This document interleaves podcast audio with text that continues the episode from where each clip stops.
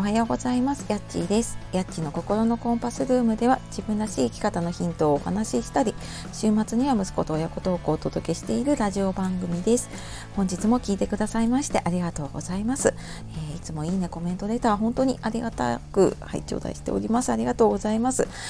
えー、週の始まりですね。1週間の始まり月曜日の朝ですが皆様いかがお過ごしでしょうか？はい、えー、今日はですね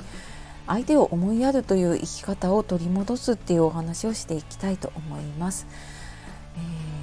ー、子育てでねイライラしたりとか、えー、仕事とか人間関係うまくいかなくて悩むことありませんか？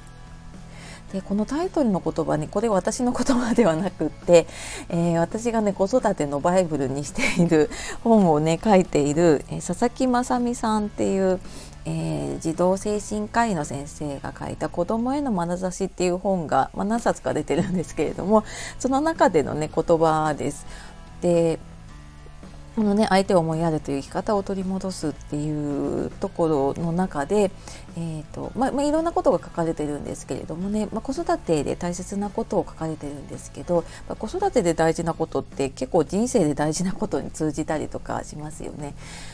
で私たちねやっぱり個人主義って今強くなってきていて個人のね権利の主張とかはすごくするようになっているんだけれども、まあ、結果ね自己中心主義になりすぎていてかつてのその相手を尊重するとか相手を思いやるとかなんかそういうのがなくなってきているからなんか私たちねもっとこう相手を思いやるっていう生き方を取り戻したいと思いますみたいなことを書かれています。でこの言葉をちょっと思い出すきっかけになったのが今回このサムネに載せている写真です。でこの写真はですね週末にうちの時々にラジオ一緒にやっている息子の K 君が折り紙で作ってくれたお守りなんです。でこれ私が作って とかあの欲しいって言ったわけじゃなくって何色が好きって言われたからピンクって答えただけなんですけれどもでもあのその息子なりに自分のできることでで相手が喜ぶことっていうのを考えてそれをなんか自分なりにこう形にしてねくれたんですよね。でなんかこの子供からの本当純粋な思いやりっていうのかな純粋に相手が喜ぶことをしようとか純粋になんかこう相手を思いやって何かをするっていうなんかその子供のねこ気持ちとか行動にすごく私は心を動かされてハッとしました。でどうしても大人になって親になったりとかすると何が正しいとか何が正しくないとかあと大人としてとか親としての権利をねこう主張してしまって、まあ、それがぶつかってねあの親子で喧嘩になったりとか言い合いになったりとか、まあ、イライラしたりとかいろいろするんですけれども、うん、なんか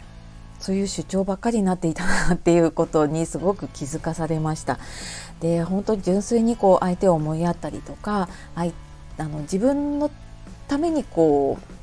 結果自分のためになるために何かするっていうわけじゃなくって純粋にも相手を喜ばせるようなことって果たして最近しているかなっていうのをねちょっと考えさせられました。で子育てもそうだし仕事もそうだけれどもなんか損得感情で考えてなんか子供がこうしてくれたら自分が助かるからこうしてほしいとか仕事に対してもねなんか自分にこう利益が入るためには相手にこうしてほしいからっていうのをついついやっぱりあの無意識に考えてしまうこと多いんですよね。なんですけどもなんかここで本当に相手のことを純粋に考えて思いやりを持っていくってすごく大事なことだなって気づいたのでちょっとお話をしてみました。で時間がない時こそね本当に大切なものとかうんそういうのに時間が使っていけるといいなと思ってお話をしてきました。はい、で佐々木雅美さんの本を私はね本当バイブルにしてるんですけれども気になった方いたら説明欄の方見てみてください。はい、というわけで、えー、今日も最後まで聞いてくださいましてありがとうございました。えー、皆様ね素敵な一日そして1週間をお過ごしください。えー、また次の配信でお会いしましょう。やっちがお届けしました。さようなら、またね